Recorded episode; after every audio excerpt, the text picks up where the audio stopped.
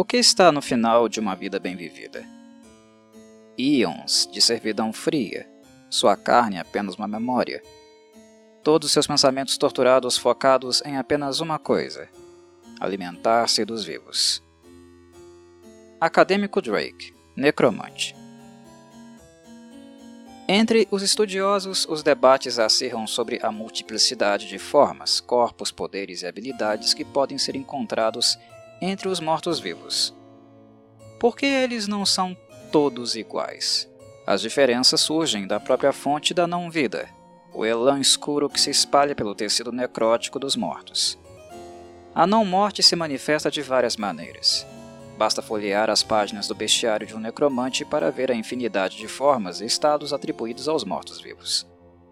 Um elemento unificador define a maioria das criaturas mortas-vivas. Cada uma deve ter vivido no passado, não importa quão pouco da criatura original tenha sobrado, mesmo se apenas o espírito ou a memória permanecerem. Embora casos extremos e raros tenham visto pequenos pedaços da própria energia da não-vida, energia negativa, assumir uma forma e propósito terríveis, quase todos os mortos-vivos já respiraram em seus corpos antes de ganharem seu temido título. Existem numerosas teorias sobre a natureza da não-morte, embora algumas hipóteses concorram ou se contradigam, outras se reforçam ou se sobrepõem. Embora essas conjecturas possam não concordar sobre as origens da não-vida, a maioria delas pelo menos afirma que essa condição geralmente ocorre nos corpos de criaturas falecidas recentemente. Eis algumas das teorias mais amplamente aceitas sobre as origens dessa aflição. Primeira, atrocidade chama a não-vida. Atos malignos podem ressoar em várias dimensões, abrindo rachaduras na realidade e deixando a praga se infiltrar um ato suficientemente hediondo pode atrair a atenção de espíritos maliciosos, sem corpo e procurando abrigar-se na carne, especialmente vasos recentemente desocupados. Esses espíritos muitas vezes são pouco mais do que nós, de fome insaciável, desejando apenas se alimentar. Nesta categoria se incluem muitos mortos-vivos sem mente, às vezes, essas influências malignas também conseguem revigorar as memórias decadentes do antigo hospedeiro do corpo. Assim, alguma aparência da personalidade e memórias originais permanecem, embora o ser recém-desperto seja invariavelmente distorcido pelo espírito habitante, resultando em uma criatura maligna, distorcida e inteligente. No entanto, este ser não é verdadeiramente habitado pelo espírito da criatura original que partiu para buscar seu destino final nos planos exteriores. Esse amálgama é algo totalmente novo. Outras vezes, atos atrozes chamam espíritos sombrios e reanimadores para a forma de carne do recém-falecido, deixando o espírito original intacto. Isso pode acontecer se a pessoa já for má ou tiver sido tentada para o mal em vida. Alternativamente, alguns espíritos bons podem ficar presos de forma não natural em seus corpos, sendo lentamente pervertidos para o mal conforme os espíritos das trevas convertem o corpo em morto-vivo. Segunda teoria: energia negativa como força de apoio. Embora a atrocidade possa servir como um gatilho para a não-vida, não é suficiente para provocar uma transformação dessa magnitude por si só requer a mesma energia que move os espíritos das trevas e sua sede insaciável de vida. Aquilo que está morto não tem vitalidade, então de onde vem a energia da, da animação? A energia negativa, uma força que é organizada, armazenada e utilizada principalmente por criaturas malignas, divindades malignas e seus servos, fornece o poder para essa metamorfose. Assim como o sangue se espalha pelas criaturas vivas a energia negativa se espalha pelos mortos-vivos, fornecendo a eles todas as suas habilidades, desde a mobilidade à consciência, de comer carne a devorar almas. Terceira teoria: energia negativa como força drenante. Alguns afirmam que mortos-vivos existem simultaneamente no plano material e no plano de energia negativa. Mais precisamente, eles acreditam que os mortos-vivos no plano material estão ligados ao plano de energia negativa, por meio de um condutor, assim como a própria vida de alguma forma participa da energia positiva. O plano de energia negativa é o coração das trevas, a fome que devora as almas. É um lugar estéril e vazio, um vazio sem fim e um lugar de noite vaga e sufocante. Pior, é um plano carente e ganancioso, sugando a vida de qualquer coisa vulnerável ao seu alcance. Calor, fogo e a própria vida são atraídos para a boca deste plano, que perpetuamente anseia por mais. A própria existência até mesmo dos mortos-vivos mais fracos produz um dreno constante nas energias do plano material, o que explica as sensações de frio frequentemente atribuídas aos não-vivos. Como parte do encantamento de sua criação, os mortos-vivos sugam um pouco da energia que flui do plano material em direção ao plano de energia negativa. Essa energia roubada serve para alimentar sua existência contínua Mortos-vivos mais poderosos têm uma conexão mais forte com um plano de energia negativa, e portanto são capazes de sugar ainda mais a energia do plano material para seus próprios propósitos, antes que seja perdida para sempre no vazio final. Esse tipo de animação é conhecida como necromancia, mas também pode ser chamada de animância entrópica. Os magos especulam que a magia pode ser capaz de ligar objetos ou cadáveres ao plano de energia positiva, neste caso revertendo o fluxo de energia. Quarta teoria: mortos-vivos como contágio. Muitos mortos-vivos têm métodos de propagar sua maldição entre suas vítimas. Por exemplo, as pessoas infectadas pela picada doentia de um carniçal podem contrair a febre carniçal. Aqueles que morrem por causa dessa doença apodrecida levantam na meia-noite seguinte como um deles. Desta forma, alguns mortos-vivos recrutam os ex-vivos em suas fileiras embaralhadas. Mortos-vivos se propagam em uma paródia doentia do método de multiplicação da vida. Pior ainda, a proliferação de mortos-vivos é muito mais rápida, fácil e não requer o consentimento da criatura para se tornar morto-vivo. Apenas a incapacidade da vítima de expulsar o atacante nascido do túmulo. Quinta teoria: Reanimação proposital. Conte com aqueles que buscam conhecimento para perseguir muito a centelha da vida e os frutos negros da morte. Alguns buscam segredos da morte por medo, pensando que superando a mortalidade não terão mais o que temer. Magos que trilham esse caminho até sua conclusão às vezes abraçam a morte completamente, embora não se tornem imortais, mas simplesmente resistentes. Conjuradores que adotam essa existência são comumente conhecidos como liches. Para sua tristeza, a maioria descobre que abandonar todos os prazeres da vida e continuar a existir é um destino pior do que a absolvição da verdadeira morte. Outros investigam os limites entre o último suspiro e o silêncio final apenas por uma questão de conhecimento. Despojados da consciência ou de qualquer outra paixão que não há necessidade de saber a verdade, esses brincalhões foram responsáveis por pragas de zumbis, ventos farejadores de almas e outras atrocidades. Às vezes, esses magos eruditos também experimentam a animação de matéria inerte, que compartilha muitas propriedades com a animação de mortos-vivos. Especialmente quando a matéria inerte em questão é composta de partes do corpo rejeitadas de criaturas que já foram vivas. Essas criações são comumente conhecidas como golems de carne. No entanto, tão semelhantes quanto um golem de carne ou qualquer outro construto, pode parecer para um zumbi, os construtos e os mortos-vivos permanecem entidades separadas, por duas razões principais. Primeiro, a energia negativa não é um poder necessário para qualquer construção comum, incluindo os golems de carne. A energia negativa não energiza os construtos, nem a energia negativa desempenha um papel nos métodos pelos quais os construtos podem afetar os inimigos. Em segundo lugar, as construções não são animadas por espíritos malignos, mas sim por espíritos elementais, Pela estimativa de algumas pessoas, essa semelhança é muito próxima para o conforto. Mas a maioria sente que a diferença é grande o suficiente para justificar uma separação é, clara do tipo. A fisiologia dos mortos-vivos. O metabolismo necromântico e a fé são indistinguíveis. O que é a animação do tecido em pouso, se não a fé tão pura e não diluída que pode alcançar o além-túmulo. Gulfias, senhor vampírico do culto de Ashadalon. Eu sei apenas isso. Eu me alimento para viver e vivo para me alimentar.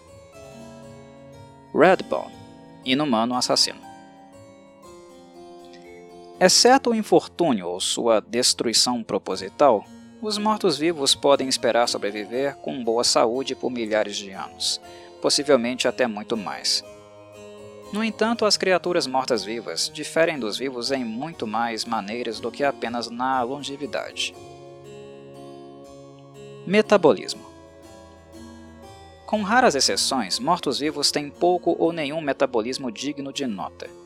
Mortos-vivos são essencialmente animados por energia negativa, embora esta animação às vezes dependa da capacidade do morto-vivo de se alimentar. Ainda assim, enquanto a biologia desempenha um papel pequeno na existência dessas criaturas, os mortos-vivos têm algumas semelhanças com os seres vivos. Como criaturas ectotérmicas, de sangue frio, os não-vivos não têm a capacidade de produzir seu próprio calor e precisam depender de seu ambiente para se aquecer. Esta incapacidade de produzir calor é uma característica definidora dos mortos-vivos, mais observada por estudiosos e aqueles que os encontram, e frequentemente comparada ao frio da sepultura. Entretanto, classificar mortos-vivos como criaturas de sangue frio seria impreciso, uma vez que mortos-vivos são, em sua maioria, sem sangue. Como os ectotérmicos, os mortos-vivos assumem a temperatura do ambiente. No entanto, ao contrário das criaturas vivas de sangue frio, os mortos-vivos não são indevidamente prejudicados por temperaturas particularmente baixas, a menos que se tornem sólidos, congelados, ou temperaturas particularmente altas, a menos que comecem a arder e queimar. Dieta Alguns mortos-vivos existem há séculos sem interagir com nenhum ser vivo, enquanto outros parecem exigir, ou pelo menos anseiam com uma paixão incontrolável, a carne, energia ou força vital dos ainda vivos. No entanto, mesmo mortos-vivos que não consigam ou precisam comer, podem ter um pedaço preferido. Essencialmente, alguns mortos-vivos podem escolher comer se desejarem, mesmo que não tenham necessidade de consumir. Eles poderiam comer até mesmo comida comum, se desejassem parecer normais ou estivessem interessados em tentar extrair algum indício de sabor. Mortos-vivos com línguas, como os carniçais, na verdade, retêm seu paladar. Alguns mortos-vivos se glorificam em sua habilidade de se alimentar dos vivos. Outros, especialmente os mais inteligentes, romantizam ou até erotizam a necessidade de se alimentar dos vivos para manter as forças, ou para alimentar seu vício.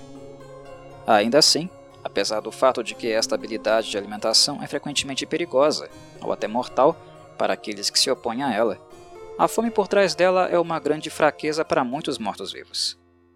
Com tudo isso em mente, as necessidades de alimentação de mortos-vivos podem ser divididas em três tipos: não necessária, de desejo inevitável ou dependente da dieta. Não necessário. Alguns mortos-vivos não têm requisitos de alimentação, existindo apenas com energia negativa. Desejo inevitável. Alguns mortos-vivos não têm nenhuma necessidade corporal de se alimentar e podem continuar a existir somente com energia negativa, mas são levados à dieta do mesmo jeito por desejos inevitáveis. Esses desejos, negados por muito tempo, podem transformar até mesmo um morto-vivo consciente em uma fome irracional. Uma vez que a alimentação é realizada e a fome saciada, a intensidade do desejo cai de volta a um nível tolerável, mas é um ciclo fadado a se repetir. dependente da dieta. Alguns mortos-vivos devem se alimentar dos vivos para manter sua mobilidade ou algumas de suas outras habilidades. A ligação com o plano de energia negativa para mortos-vivos desse tipo fica cada vez mais tênue, quanto mais tempo eles se negarem ao alimento necessário. Em algum ponto, sua mobilidade ou uma ou mais habilidades específicas são suprimidas até que eles possam se alimentar novamente. No entanto, não importa o quão enervado pela falta de alimentação, os mortos-vivos não podem morrer de fome a ponto de se desanimarem permanentemente. Eles já estão mortos. Uma infusão fresca de seu alimento preferido sempre pode trazê-los de volta a todas as suas habilidades. A maioria dos mortos-vivos dependentes de dieta pode passar vários meses antes de perder toda a mobilidade. Fome morta-viva Mortos-vivos que têm desejo inevitável não têm a opção de não se alimentar. Sua fome infernal não pode ser negada.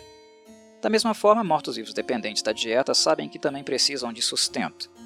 Mortos-vivos sem mente não se importam se sua fome os leva para o campo aberto ou para ataques taticamente questionáveis. Mas mortos-vivos inteligentes preferem dirigir suas próprias ações.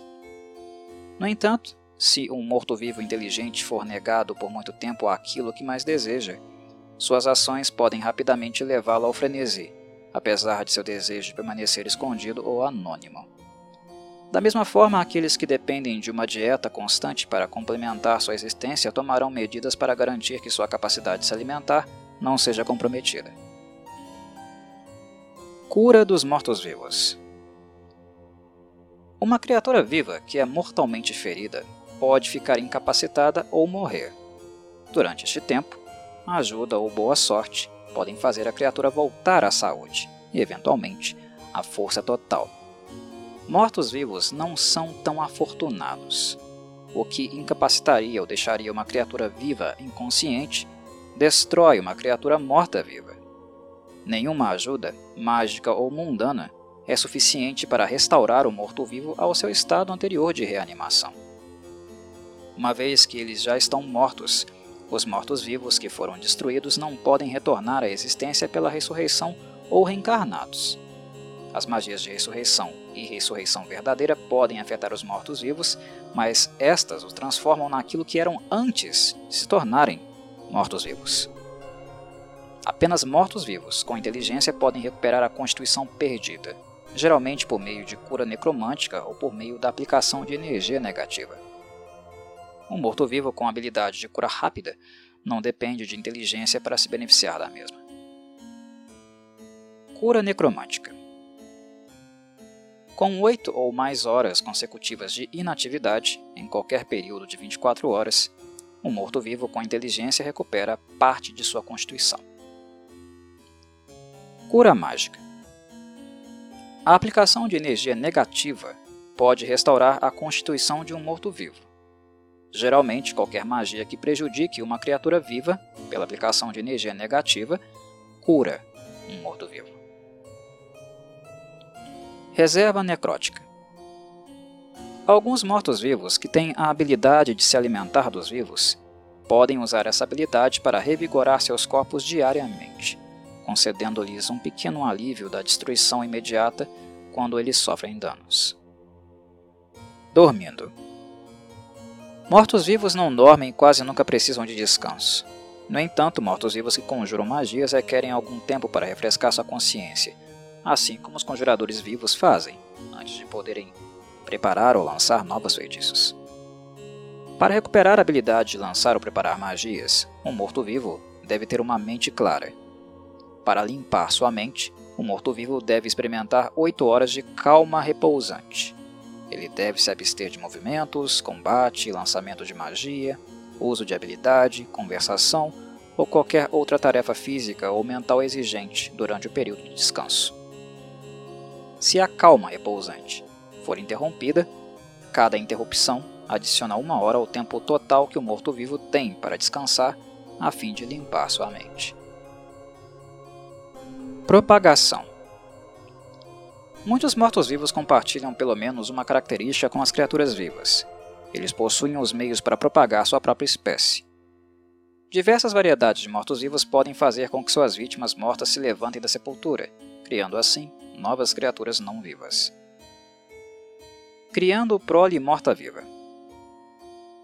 Muitos mortos-vivos têm a habilidade de criar prole, uma versão igual ou inferior de si mesmos, mas sob seu controle, simplesmente matando suas vítimas. Presumivelmente, o morto-vivo deve ter drenado a vítima para que isso ocorra. Por exemplo, um inumano que empurra uma lápide sobre um inimigo, matando, não deve esperar ganhar um novo inumano servo, com os restos mortais da vítima. Ele deve drená-lo ainda vivo. Tendo uma visão mais ampla, a propagação de mortos-vivos pode ser considerada uma doença infecciosa. É desagradável, se espalha facilmente e mata seus hospedeiros. Claro, a praga da autopropagação de mortos-vivos é muito pior do que qualquer doença comum, especialmente porque os métodos normais de preservação contra doenças são inúteis nesse caso. Mas a cura é um pouco diferente. Elimine a fonte de infecção e você elimina a própria doença. Os não-vivos usam vários métodos diferentes para criar novas criaturas mortas-vivas. Prevenção da não-vida Aqueles que esperam escapar da maldição dos mortos-vivos, quando suas vidas acabam, às vezes buscam a bênção de uma boa divindade. Aqueles que buscam tais bênçãos nos templos da cidade ou que servem a um deus diretamente podem pedir uma bênção. Uma bênção que protege o corpo contra a infecção caso o impensável aconteça e o crente caia na batalha contra os mortos-vivos. Quem presta esse tipo de serviço, obviamente, são os clérigos as divindades boas. Desenvolvimento Ao contrário das criaturas vivas, que crescem e amadurecem ao longo de seus ciclos de vida, os mortos-vivos geralmente são imutáveis, congelados no momento da sua criação. Muitos são amaldiçoados a nunca adotar novas filosofias, ou mudar com as incertezas e lições da vida, ou nunca encontrar a felicidade, um morto-vivo que persiste por séculos após séculos, às vezes encontra maneiras de crescer em força e conhecimento. Sua conexão com um plano de energia negativa, originalmente um mero cotejamento, pode se tornar uma corrente real ao longo de centenas de anos, e com o tempo, tempo suficiente, um fluxo poderoso. Ganhando níveis de classe. Mortos-vivos inteligentes têm a opção de receber treinamento e ganhar níveis de uma classe. Nem todos os mortos-vivos inteligentes têm a aptidão mental necessária para alguns dos empreendimentos mais intelectuais. Então, classes menos cerebrais, como bárbaros e guerreiros, frequentemente se tornam populares entre eles. Mortos-vivos particularmente inteligentes são geralmente atraídos por classes de conjuradores mortos-vivos que começaram como conjuradores de alto nível e usaram magia para preencher o abismo que os separa da mortalidade, podem continuar a adicionar classes de conjuradores normalmente.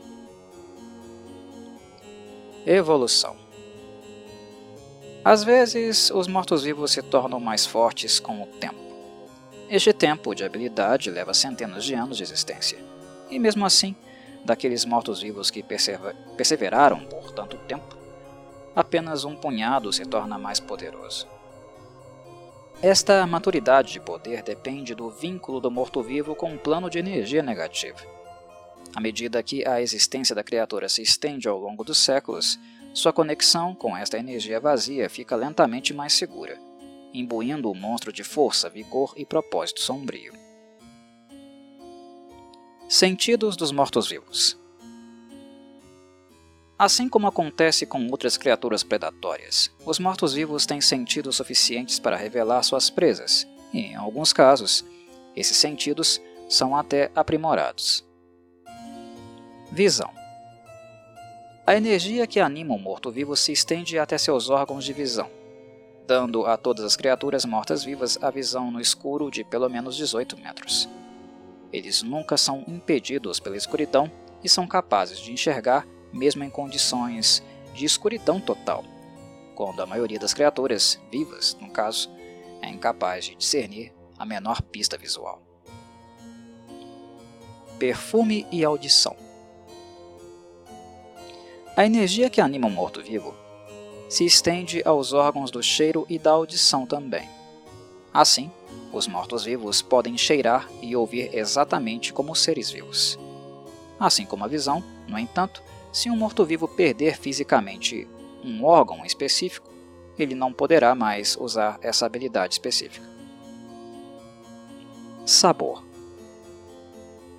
A energia da animação também se estende aos órgãos do paladar de um morto-vivo. No entanto, se um morto-vivo perder fisicamente sua língua, ele não poderá mais detectar seu ambiente desta maneira. Muitos mortos-vivos se enquadram nessa categoria, a exemplo dos esqueletos. Todos os mortos-vivos incorpóreos perdem a capacidade de saborear, mas ainda podem ouvir e cheirar. Toque Os mortos-vivos mantêm um senso de toque embotado e fantasma, mais mecânico que biológico é uma aproximação pálida e grosseira de um verdadeiro sentido tátil. Mortos-vivos incorpóreos não têm sentido de tato. Senso à vida. Alguns mortos-vivos, especialmente aqueles sem os órgãos habituais que garantem a habilidade de sentir seu ambiente, sentem o um mundo como uma grande escuridão iluminada apenas pela luz emitida por criaturas vivas para esse tipo de morto-vivo, cada criatura viva emite luz em um raio de 6 metros, iluminando todos os objetos dentro desse raio. Os vivos atraem os mortos, justamente por essa luz. Perspectiva psicológica dos mortos-vivos. A morte determina a vida. Uma vez que a vida é concluída, ela adquire um sentido, até esse ponto, não faz sentido. Seu sentido está suspenso e, portanto, ambíguo. Pier Paolo Pasolini A morte faz fronteira com o nosso nascimento, e nosso berço está na sepultura. Joseph Hall Como as pessoas, dois mortos-vivos nunca têm exatamente o mesmo entendimento. No entanto, entre uma população composta de carne envelhecida, conchas esqueléticas ou sombras insubstanciais de má vontade, surgem certas semelhanças. Sem ciência. A habilidade de pensar é uma qualidade que a grande maioria dos mortos-vivos não possui. Mortos-vivos sem mente apenas respondem a comandos ou estímulos pré-definidos, impulsionados por nada além de energia que os anima. Esses mortos-vivos não têm perspectiva, eles são privados de pensamento. São quase mecânicos em suas ações e, frequentemente, essas ações são fáceis de prever. Por outro lado, às vezes mortos-vivos sem mente são agentes de um mestre inteligente, seja o mestre também morto-vivo ou simplesmente alguém maligno. Assim, mesmo mortos-vivos sem mente podem se revelar inimigos surpreendentes, se suas posições e respostas a uma dada situação forem devidamente coordenadas e preparadas. Apenas mortos-vivos, sencientes, podem se dar ao luxo de possuir uma visão geral em um estado psicológico compreensível. Tempo e imortalidade. Criaturas suficientemente fanáticas para buscar o renascimento como morto-vivo se esforçam para escapar dos laços da mortalidade e assim ganhar um período de existência muito além de sua expectativa de vida natural. Esses mortais frequentemente presumem que esse presente de tempo prolongado não tem preço. Eles esperam que, por não terem limites temporais em sua expectativa de vida, sejam capazes de realizar todos os seus sonhos e visões. Os vivos passam o tempo vivendo a vida e reunindo experiências, moldando assim suas personalidades e se ajustando ao mundo conforme ele muda ao seu redor. Em contraste, a mente dos mortos-vivos vê a passagem do tempo de maneira muito diferente. Mortos-vivos existem, eles não vivem. Vida significa mudança, e embora os mortos-vivos resistam ao longo do tempo e aprendam novos fatos, eles raramente mudam ou apreciam novos paradigmas. Com exceção de algumas raras exceções, A perspectiva de um morto-vivo permanece estagnada ao longo das décadas ou séculos de sua existência, apesar das novas experiências e novas situações que possa encontrar. Essa natureza mental inflexível é a razão pela qual muitos mortos-vivos antigos parecem insanos. Na verdade, eles podem estar apenas operando com objetivos e aspirações que estão um pouco fora de sintonia com o mundo atual. Infelizmente, como qualquer ambição que não pode ser influenciada pela razão ou temperada por mudanças nas circunstâncias, os objetivos dos teimosos mortos-vivos imortais se tornam um mal canceroso que deve ser extirpado. Enquanto uma criatura viva pode aceitar concessões quando a vida lhe oferece um novo desafio, os mortos-vivos raramente podem fazer algo diferente do que sempre fizeram. Compaixão A compaixão é uma escolha. Quando alguém é visto como compassivo, essa pessoa fez uma série de escolhas. Mortos-vivos sem mente já estão fora de combate quando se trata de fazer escolhas. Mas e quanto aos mortos-vivos sencientes e compaixão? Claramente, a escolha de ser compassivo não é algo que os mortos-vivos mais inteligentes consideram. Em muitos casos, o evento que animou um determinado morto-vivo é uma experiência tão transformadora que imprime o novo morto-vivo em sua imagem. E em quase todos os casos, esse evento é gerado a partir de um impulso ou ação maligna. Mas algo é realmente mal se não considerar as consequências de suas ações? Sim, claro. Mas considere o mal pelo bem do mal. A capacidade de reconhecer que as ações tomadas causarão horror, ruína e morte, mas realizar essas ações de qualquer maneira. A maioria dos mortos-vivos inteligentes retém memória, suficiente de suas vidas anteriores para saber que seus atos são horríveis. Alguns podem até sentir pontadas de culpa, chegando ao ponto de permitir caprichosamente que as vítimas sobreviventes sejam libertadas. Este ato se torna mais provável se o morto-vivo for um predador que recentemente se alimentou de seu pedaço preferido. No entanto, quando a fome aumentar novamente, como deve acontecer, o morto-vivo pode amaldiçoar sua generosidade, novamente procurando aqueles que anteriormente permitiu escapar. Para outros mortos-vivos com a habilidade de sentir, é um fardo mais fácil de carregar se eles se desligam mentalmente de suas vidas anteriores. Esses mortos-vivos não podem sentir empatia pelas possíveis vítimas porque eles não sentem mais um parentesco. Para esses mortos-vivos, os vivos agora são as presas, e os mortos-vivos, os predadores. Assim como os lobos derrubam ovelhas de rebanho velhas e fracas, os mortos-vivos também podem atacar os vivos, simplesmente cumprindo seu papel na ordem natural, entre aspas, da vida. De natural, os mortos-vivos não têm nada, obviamente. Prole Muitos mortos-vivos têm a habilidade de criar prole, mas mortos-vivos têm uma abordagem muito diferente para seus filhos do que os mortais fazem. Embora existam exceções, como os necropolitas, que são criados voluntariamente por outros mortos-vivos em uma cerimônia horrível e dolorosa, a maioria dos mortos-vivos tendem a cair dentro dos parâmetros gerais. São eles: Razões. Mortos-vivos de baixa inteligência, como as sombras, que têm a habilidade de criar prole, o fazem quase por acidente. Eles não criam prole para nenhum propósito superior, mas como consequência da maldição que os cria.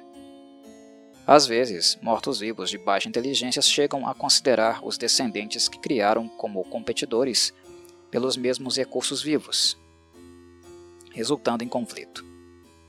Mortos-vivos com mais inteligência, como espectros e vampiros, geralmente criam prole apenas quando isto serve aos seus objetivos. Infelizmente para as vítimas vivas, muitas vezes é do interesse dos mortos-vivos criar descendentes. Afinal, isso não apenas elimina um adversário em potencial, mas também cria um aliado no processo. Controle Uma vez que os mortos-vivos tenham criado sua prole, eles podem comandar essas crianças como acharem adequado. Seu poder sobre as crias que eles criaram permanece em vigor até a destruição do Mestre. Com isso, toda a prole se tornará livre. A prole, por sua vez, tem a mesma capacidade de criar filhos à sua própria imagem e podem comandar esses filhos da mesma forma que são comandados por seu Criador.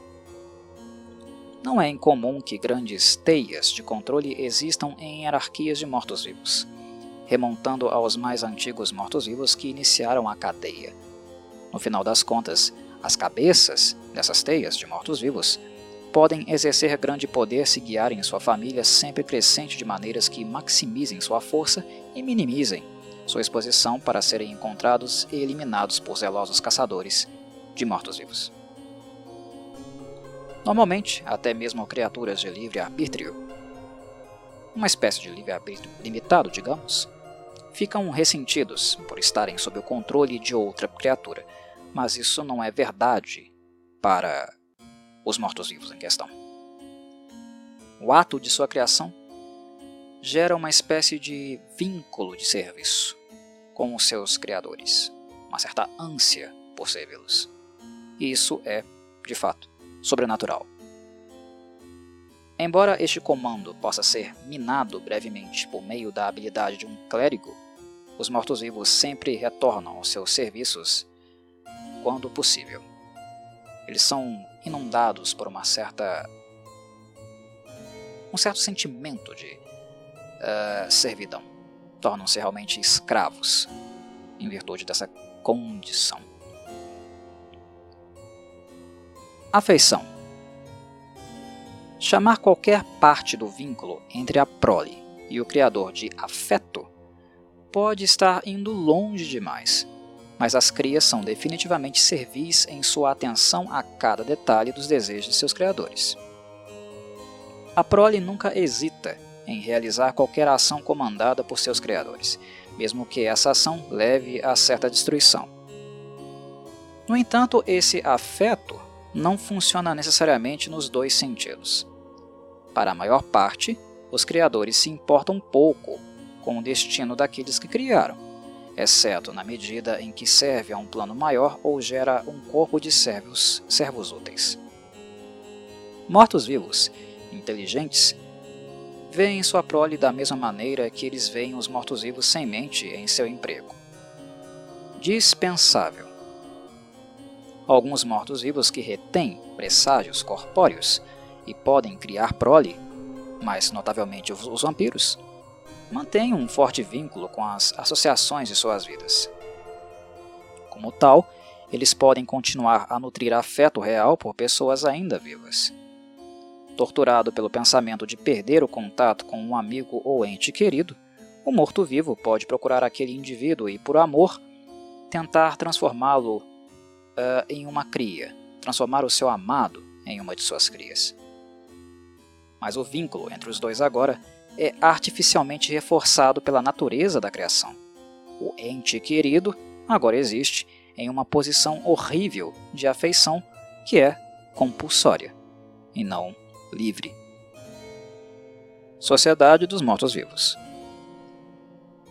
Estou morto, morto, mas quem poderia reconhecer? Quando frequento os cafés, os bailes e as elegantes festas noturnas, quem diria que sou qualquer outra coisa senão um cavaleiro espirituoso de pele clara e olhos escuros que finge ser? Quem, senão aqueles a quem eu uso para matar a minha sede? Fennon Marques, Vampiro Além da acrobacia, além do teatro, a trupe imortal criou uma forma inteiramente original de entretenimento. Parte teatro, parte ópera, a trupe cria um mundo onde tudo é possível pois é no teatro que os não-vivos tentam entender seu destino. Etana, proprietária do Teatro dos Mortos. Pelo fato dos mortos-vivos poderem ser feitos de qualquer criatura viva, eles geralmente não têm uma cultura geral ou uma única forma de sociedade. No entanto, mortos-vivos ainda podem ser definidos em como eles interagem com outras sociedades estabelecidas ao seu redor. Além disso, Enquanto a maioria dos mortos-vivos prefere viver à margem da sociedade real, alguns mortos-vivos são mais cultos e refinados em suas sensibilidades. Sem sociedade. Muitos mortos-vivos não têm sociedade.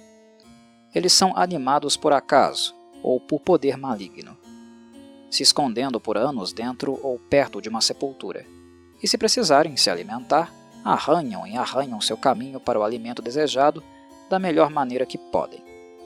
Eles continuam esse padrão incessantemente até serem finalmente destruídos.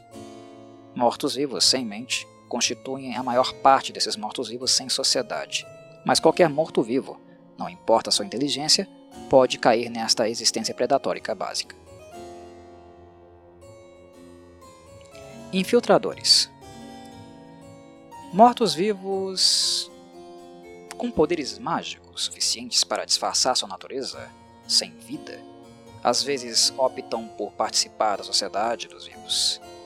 Mortos-vivos que podem parecer naturalmente vivos também costumam empregar esse truque, especialmente os vampiros, é claro. Desta forma, alguns mortos-vivos nunca realmente deixam a sociedade da qual surgiram, embora seus hábitos devam mudar para manter esta máscara. Os mortos-vivos podem escolher manter seus laços com a sociedade por várias razões diferentes. Por exemplo, alguns acham que sem os contatos e entretenimentos que desfrutavam como criaturas vivas, eles eventualmente se tornariam insanos. Além disso, a infiltração da sociedade viva também fornece a alguns mortos-vivos um grupo de vítimas potenciais em constante renovação. Esse cenário foi representado tantas vezes, particularmente por vampiros, que precisa de pouca elaboração adicional. Finalmente, Mortos-vivos inteligentes podem ter outros requisitos, além da simples nutrição ou da superação da solidão. Liches, em particular, entram em seu estado sem vida para evitar o encerramento de suas pesquisas por algo tão mundano como a, a mortalidade. Liches querem continuar aprendendo, a desenvolver magias. Enquanto muitos deles se contentam em se enterrar por eras de estudo privado, alguns outros lites entendem o valor da colaboração também e desejam acesso às últimas teorias e pesquisas mágicas. Esses mortos-vivos cosmopolitas podem manter a farsa da vida simplesmente para garantir seu acesso contínuo a recursos como academias de magia, participação em guildas de conjuradores e acesso a bibliotecas de sabedoria. Membros abertos. Em alguns cenários extraordinários, os mortos-vivos nem mesmo precisam esconder seus status, mas podem se tornar membros abertos da sociedade. É algo raro, mas acontece. Onde? Você pode se perguntar. Os mortos-vivos poderiam andar abertamente pelas ruas sem serem evitados e caçados. Provavelmente não em qualquer lugar do plano material, mas algumas cidades extraplanares são cosmopolitas o suficiente para conceder cidadania limitada até mesmo para mortos-vivos, presumindo que esses mortos-vivos sigam todas as regras da sociedade educada.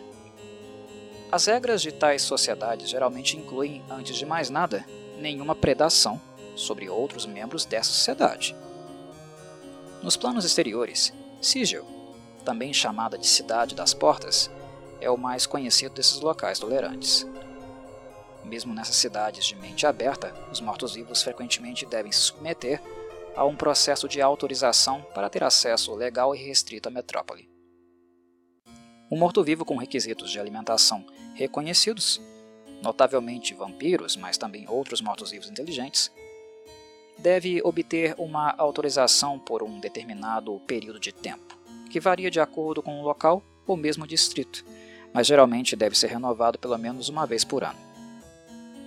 Esta autorização exige que o morto-vivo mostre, em detalhes, como ele atenderá suas necessidades de alimentação durante o período determinado, de uma forma que não envolva danos aos outros cidadãos, visitantes do local ou turistas de outras localidades que possam encontrar falhas na cidade que está abrigando os mortos-vivos em questão. A maioria desses planos gira em torno da compra de gado, do qual os mortos-vivos obtêm seu sustento. cidadãos vivos são geralmente considerados inocentes da predação até se provar o contrário. Mas para mortos-vivos, cujas naturezas são muitas vezes impossíveis de suprimir, a presunção vai de outra maneira. Mortos-vivos que são abertamente parte de sociedades que os toleram devem ir um passo além do cidadão médio para efetivamente manter sua nacionalidade civilizada. Eles devem ter muito cuidado para não quebrar nenhuma regra ou ultrapassar quaisquer limites, ou sua cidadania pode não ser a única coisa que eles vão perder. Sociedade dos Mortos-Vivos Em alguns lugares, os papéis dos vivos e dos mortos na sociedade são invertidos. Mortos-vivos são uma parte da sociedade a tal ponto que estão completamente integrados. Mercadores mortos-vivos vendem seus produtos na extremidade sombria do bazar do mercado. Conselheiros mortos-vivos ocupam posições de autoridade, e aventureiros mortos-vivos buscam ouro e glória ao lado de caçadores de emoções fortes. Em outros lugares, a morte é o aspecto dominante da sociedade. Apenas os mortos participam dos benefícios da mesma, e todas as necessidades da sociedade são atendidas.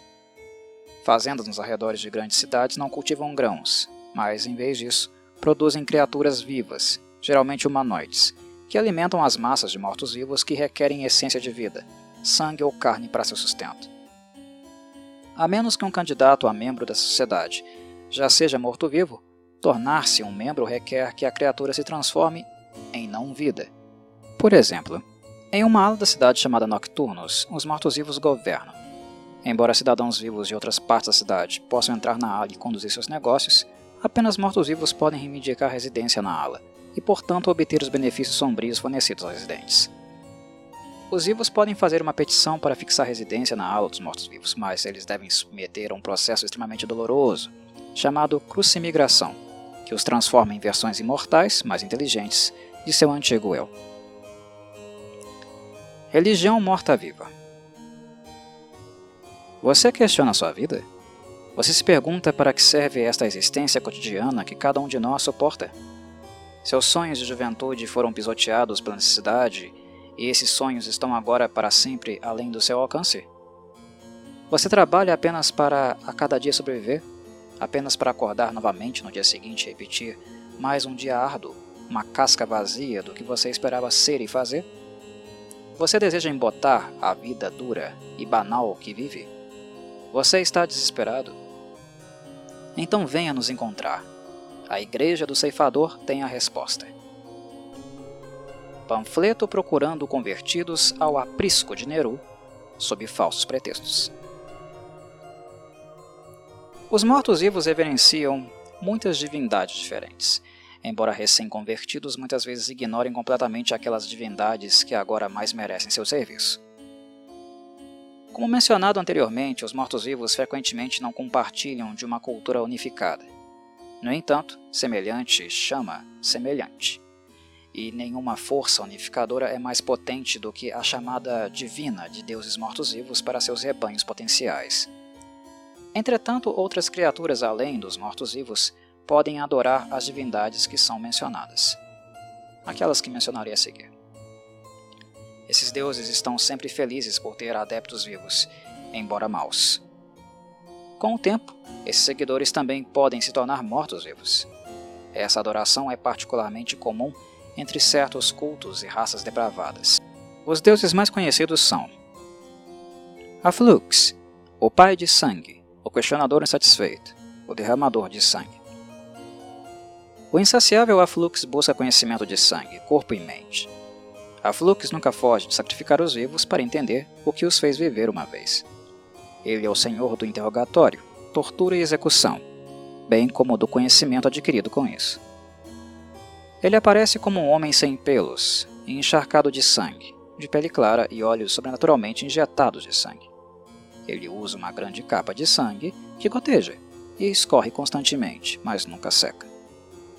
Seu plano de existência é Carcere, e seu símbolo é uma gota escalarte. Necromantes, bruxos malvados, inquisidores e torturadores reverenciam a Flux.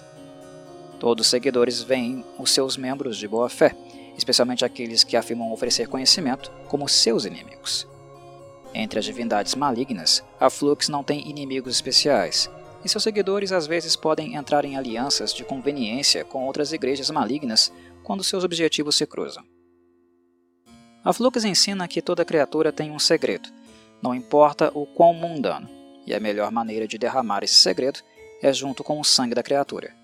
Buscar o conhecimento eternamente é uma busca nobre, mas o melhor lugar para buscar é no tecido dos vivos, mortos e mortos-vivos, uma vez que os segredos da sensibilidade e animação mascaram o verdadeiro segredo da compreensão final. Treinamento de clérigo Às vezes, bruxos malvados chegam a pelo menos reverenciar, se não adorar, a Flux. Certamente seu nome é conhecido entre os necromantes, cujas pesquisas terríveis são tão semelhantes aos métodos prescritos pela divindade. Torturadores e outros que se deleitam com a dor física infligida aos outros, prestam homenagem frequente ao questionador insatisfeito. Missões Os clérigos de Aflux se espalham por terras próximas e distantes, ensinando sua sabedoria distorcida de dor e tortura a todos que quiserem ouvir. Orações As orações oferecidas a Flux lembram os sons das vítimas colocadas na prateleira pelos torturadores ordenados do Deus. Cada grito é um mantra, e uma noite de dor é uma missa solene. Templos A Flux tem poucos templos. O laboratório de qualquer necromante, onde os métodos do derramador de sangue são utilizados, pode se tornar um santuário para ele se o espaço for utilizado em seu nome. Ritos Quando uma vítima sucumbe muito rapidamente à dor, é costume que o clérigo que presidiu o evento se fira em nome de Aflux, isso se ele estiver vivo, para oferecer alguma dor adicional como recompensa, como compensação. Dorizen, o rei dos carniçais. Dorizen, insaciavelmente faminto, apela a todas as criaturas cuja fome nunca pode ser satisfeita. A divindade parece um carniçal especialmente magro e exausto. Ele tem os olhos em chamas com uma luz verde doentia, e seus pés parecem cascos. Em contraste com o corpo debilitado de Dorizen, ele usa um manto branco elegante de pele humana flexível sobre uma armadura de couro claro cravejada de crânios minúsculos. Carniçais são os adoradores primários de Dorizen, e seu símbolo é um crânio de carniçal. Embora o rei dos carniçais seja uma entidade poderosa e controle sua própria camada do abismo, ele já foi um vassalo de Orcus. Mais tarde, com a invasão do deus dos Kino, Yenogo, Dorizen foi forçado a jurar fidelidade e prestar homenagem a ele. Posteriormente, Yenogo perdeu o controle da camada abissal e perdeu também, assim, a capacidade de comandar Dorizen. O rei dos carniçais ensina que existir é comer. Uma existência totalmente experimentada requer o consumo de uma presa, de preferência senciente carne para o sacrifício, é cara ao rei. Quando a vida se extingue, sob dentes dilacerados e lábios trêmulos, o comedor pode finalmente sentir a verdadeira felicidade, pelo menos por um tempo.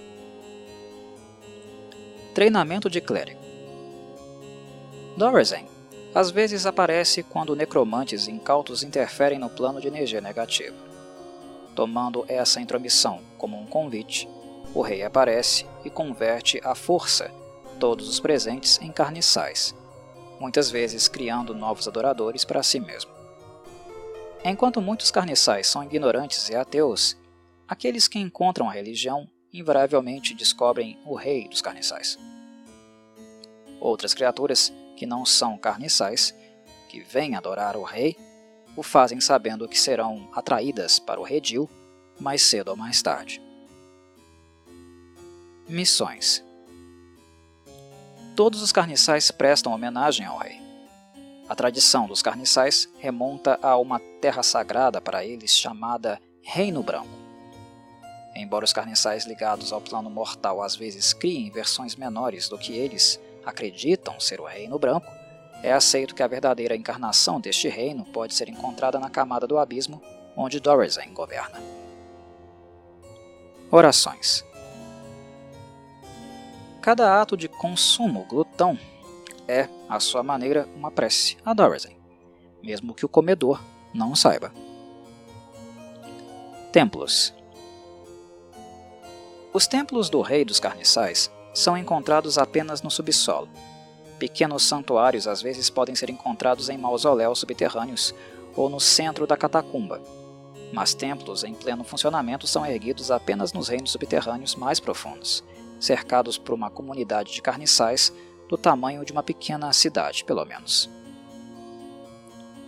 Ritos Compartilhar a carne doce de uma vítima entre vários carniçais é informalmente chamado de passar o chifre e serve como um rito comum em memória de Dorizen.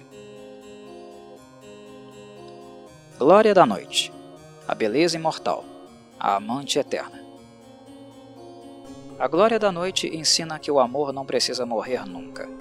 Em vez disso, o amor pode durar indefinidamente, se os restos mortais do corpo forem devidamente preservados. Glória da Noite, a divindade do amor a qualquer preço, aparece como uma mulher primorosamente preservada com pele branca como gelo, quase translúcida, e cabelo branco platina na altura do pescoço. Ela tem olhos de um azul bebê, com lábios e unhas da mesma cor. Ela é perfeita, apesar ou por causa de seu frio necrótico.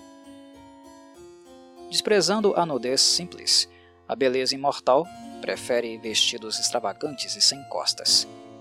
O símbolo da glória da noite é uma mão aberta, perfurada na palma com um orifício em forma de coração. A amante eterna atrai fortemente os que buscam a imortalidade, amantes e mortos-vivos. Ainda assim, qualquer pessoa que amou e perdeu ou conhece o amor e teme seu fim, é um adorador em potencial da glória da noite. A maioria dos que a adoram são mortos-vivos, ou logo se tornam mortos-vivos depois de adorá-la por um tempo. Muitos de seus seguidores preferem novos membros advindos de outras religiões, mas é difícil receber membros de dogmas que acreditam que os mortos-vivos devem ser erradicados. A Glória da Noite ensina que o desejo é tudo o que importa, e o desejo pelo amor de outra pessoa nunca deve falhar devido à depredação da idade. Aqueles cujo amor transcende a vida devem buscar a vida eterna por meio da graça dos mortos-vivos. A preservação perfeita pode congelar o amor para sempre. Embora a ressurreição de amantes tragicamente mortos possa servir para alguns, nada pode permanecer como a chama final, imperiosa da velhice, nada além do abraço dos mortos-vivos. Treinamento de clérigo. O treinamento que um clérigo deve passar para se tornar totalmente investido pela glória da noite é um segredo, envolto em amor e afeição. Missões Os clérigos da glória da noite são principalmente proselitistas, pregando sobre a continuação do amor e, por meio disso, a continuação da existência após a morte. Orações Todas as orações à glória da noite exaltam sua perfeição imutável, uma beleza congelada em seu auge pelo bálsamo da morte. Templos Templos da Amante Eterna podem aparecer em qualquer lugar. Embora, quando as autoridades percebam a verdadeira natureza da adoração a essa deusa, com seu componente morto-vivo, logicamente esses templos geralmente são banidos. Ritos Os ritos da Glória da Noite são muitos, mas a mera recitação de um poema de amor inspirado pela deusa é considerada uma obrigação diária por seus seguidores. Nero, o ceifador, o inimigo de todo bem, odiador da vida, portador das trevas, rei de todas as trevas, o ceifador da carne. A divindade da morte Neru é amplamente conhecida e temida.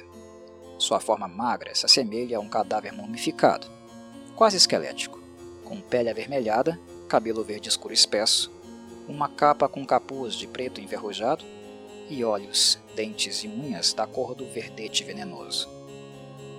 Seu bastão preto, ceifador da vida, forma uma lâmina semelhante a uma foice de aura vermelha que mata qualquer um que tocar. Neru faz sua morada no plano de Carcere. Seu símbolo é um crânio e foice. Os clérigos de Neru são reservados e solitários, já que poucas pessoas, sãs no caso, toleram sua presença. Exceto nas terras mais perversas, Neru não tem uma igreja organizada. Ainda assim, o ceifador é temido em todas elas. Seus clérigos usam roupas vermelho ferrugem, quando não estão disfarçados. Neru é o patrono daqueles que buscam maior mal para seu próprio prazer ou ganho. Todos são iguais no reino frio de Neru. Cada coisa viva é uma afronta a ele. E cada morte traz uma centelha negra de alegria ao seu coração morto há muito tempo. Treinamento de clérigo Alguns indivíduos são obcecados pela morte, mesmo quando crianças, e são recrutas em potencial para o clero de Neru. Todos devem suportar o rito final de iniciação, ser enterrado vivo, por dias ou mesmo semanas, às vezes. Embora seus clérigos mortos-vivos não estejam vivos por si só, isso ainda pode ser um processo doloroso, já que eles ficam sem comida por enquanto. Claramente, esta aprovação é ainda mais difícil para os, os iniciados, os iniciados vivos, já que a maioria deles são transformados em mortos-vivos por meio desse mesmo processo. Missões Os seguidores de Neru profanam tumbas antigas em busca de conhecimentos perdidos, estabelecem cultos para fornecer comida voluntária para vampiros e levantam exércitos de mortos para aterrorizar o mundo dos vivos. Orações Muito da liturgia de Neru é falada no pretérito, mesmo que ainda não tenha acontecido. Por exemplo, um clérigo de Neru pode orar: Você me concedeu o domínio final sobre os mortos. Aqueles que oram a Neru para apaziguá-lo apenas atraem sua atenção, e isso traz sua própria destruição. Aqueles que matam em seu nome serão recompensados, ou assim Neru promete. Templos os templos de Neru estão sempre escondidos, mesmo em terras onde o ceifador é homenageado. Eles geralmente estão localizados no subsolo, geralmente como partes de complexos de catacumbas. A maioria dos templos está bem abastecida com criaturas mortas-vivas e outras que espalham ou celebram a morte, como bruxas, demônios e vargolhos. Ritos Neru encontra pouco valor para comemorar, além da morte. O número de diferentes rituais fúnebres de Neru, dependendo de quem morreu e como, é impressionante. Os clérigos de Neru cometem assassinatos como oferendas à sua divindade. Se suas ações forem descobertas, eles avançam para novos locais de caça. Alguns assumem a vida errante, dissimulando serem pessoas inocentes, enquanto se mudam de cidade em cidade, assassinando alguns dos moradores locais e depois seguindo em frente. Orcus, príncipe demônio dos mortos-vivos, o tenebroso. Orcus é um príncipe demônio enorme e inchado, inchado de rancor, bile e desprezo. Uma vez complacente, suas guerras contra Demogorgon e Grast diminuíram. Ele foi assassinado e deposto, mas então Orcus ressuscitou dos mortos, como um demônio morto-vivo, e assumiu a alcunha de Tenebroso, se escondendo nas sombras, esperando para se vingar.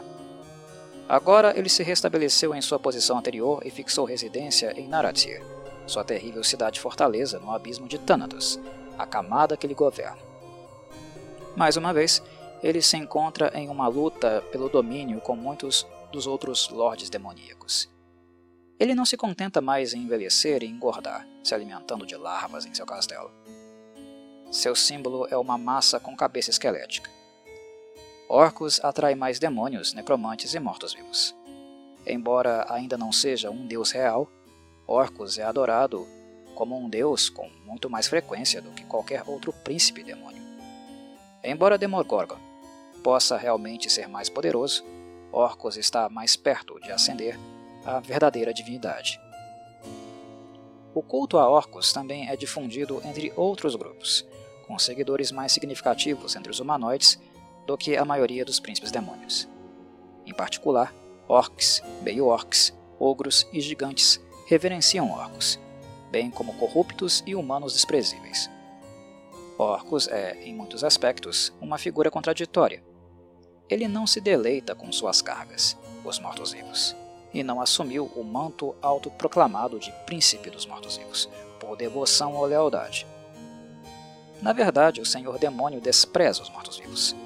Ele tem pouco mais que desprezo por eles, e os usa sem pensar ou considerar. Claro, Orcus despreza também os vivos. Orcus despreza tudo. Ele odeia tudo e todos, muitas vezes sendo quase dominado por repulsa e aversão. Ele anseia apenas pelo poder pessoal e a propagação da miséria e da destruição para todos os outros. Treinamento de clérigo Orcus não gosta de treinamento ordeiro ou organização. Assim, o treinamento de clérigo consiste em pouco mais do que um juramento terrível.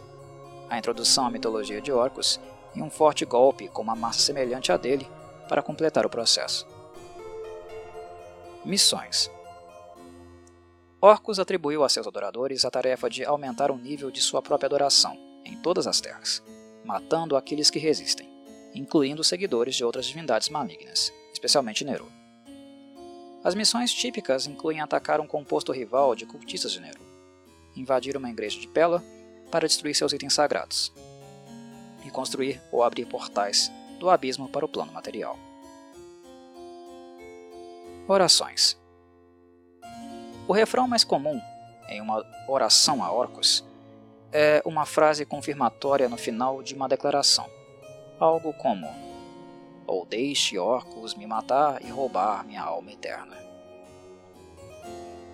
Templos Apesar de seu status como um príncipe demônio em vez de um verdadeiro deus, Orcus inspirou a criação de templos em todos os planos.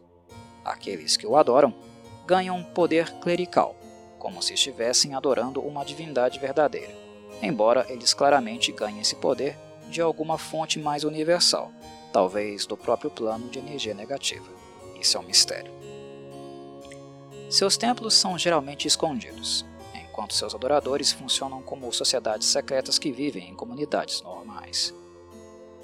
Outros templos, no entanto, são fortalezas terríveis, cheias de mortos-vivos, onde lordes perversos cometem atrocidades e guerras em nome do príncipe demônio. Às vezes, uma tribo orc inteira se dedica ao príncipe dos mortos-vivos, mas esses indivíduos são evitados até mesmo por outros orcs.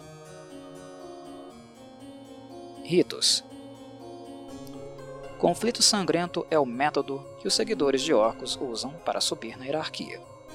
Às vezes, essa atividade é formalizada como quando os subordinados desafiam clérigos de alto escalão de acordo com um rito de desafio. Claro, isso geralmente resulta na morte dos subordinados antes que o rito do desafio possa ocorrer adequadamente. Na verdade, o rito do desafio pode ser apenas uma maneira para clérigos de alto nível identificarem os encrenqueiros e eliminá-los do rebanho.